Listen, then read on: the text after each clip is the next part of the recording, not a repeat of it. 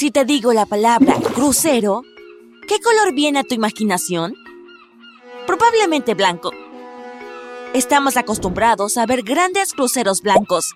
¿Es este color necesario o simplemente elegante? Resulta que hay muchas razones para ello, pero no todas son ciertas. Los autos vienen en todas las formas, tamaños y colores. Amarillo, verde, morado, rojo, lo que sea. Se podría pensar que el mar de colores de automóviles haría que la documentación sea más complicada, pero no lo es. No necesitas escribir qué tono especial de magenta tiene tu automóvil. Puede marcarse como un color generalizado, rojo.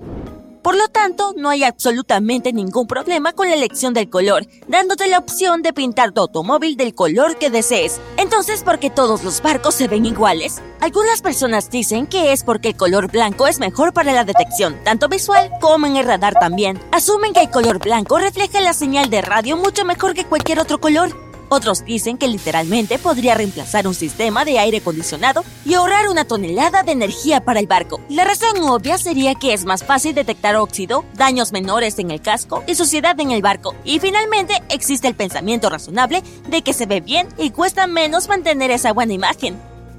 ¿Qué teorías son ciertas y cuáles no? Puedes adivinar y responder en la sección de comentarios en este momento, antes de dar más detalles sobre cada uno de ellos y arrojar luz sobre la verdad. Veamos quién puede hacerlo bien. Comienza preparándote para la verdad. Borra de tu mente esa imagen del barco imaginario, porque no todos son blancos. E irónicamente, este mismo hecho nos da una pista de por qué el blanco es una de las opciones más frecuentes para el color de los barcos.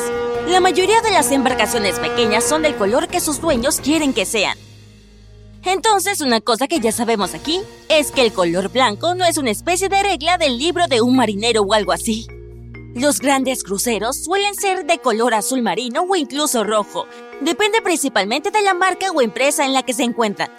Los enormes revestimientos son en su mayoría negros con un color rojo parduzco, justo por encima de la línea de flotación de su casco. El color blanco se usa con mayor frecuencia en yates de lujo y cruceros más pequeños, ¿Te das cuenta de esa pista furtiva que mencioné? Veamos. Imagínate si los barcos usaran colores que fueran más notables en el mar que otros. Ciertamente no serían azules entonces y tampoco blanco. Si alguna vez has estado en alta mar, que casualmente también se llaman aguas azules, sabes que a veces todo lo que puedes ver a tu alrededor es azul. Cuando el clima está tranquilo, incluso es difícil descubrir dónde termina el mar y dónde comienza el cielo. El color blanco podría ser útil aquí para detectar un barco de tamaño decente, pero las nubes y los reflejos de luz en las olas también son blancos. Y aquí hay otra pista. Trata de recordar cosas que están especialmente diseñadas para ser fácilmente detectadas en el agua azul, como boyas, balsas salvavidas y chalecos salvavidas. Hey, it's Kaylee Cuoco for Priceline. Ready to go to your happy place for a happy price? Well, why didn't you say so? Just download the Priceline app right now and save up to 60% on hotels. So, whether it's Cousin Kevin's Kazoo concert in Kansas City, go Kevin, or Becky's Bachelorette Bash in Bermuda, you never have to miss a trip ever again. So, download the Priceline app today. Your savings are waiting. Go to your happy place for a happy price. Go to your happy price, Priceline. Son de color naranja brillante o fluorescente porque es el color opuesto al azul marino. Sin embargo, aceptemos que si las naves enteras fueran de color naranja león, eso sería horrible para los ojos. Después de todo, usamos radares para encontrar naves perdidas.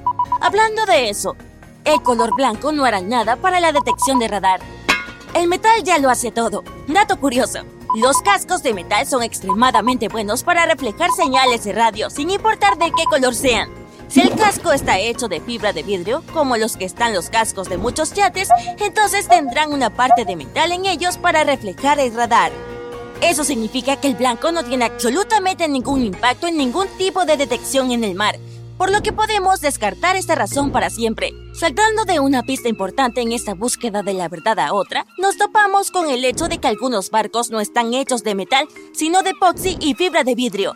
Ese epoxi es naturalmente blanco, por lo que es más fácil cubrirlo con barniz y luego dejarlo. De esta manera, no solo es más fácil y económico hacer que un barco se vea realmente bonito, sino que también desvía la posibilidad de que se forme moho en la capa de pintura.